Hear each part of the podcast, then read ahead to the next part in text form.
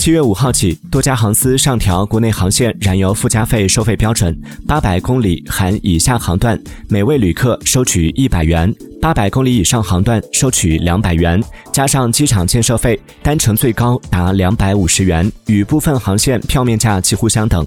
据悉，此次调价为二月燃油附加费恢复征收以来第五次涨价，创下历史新高。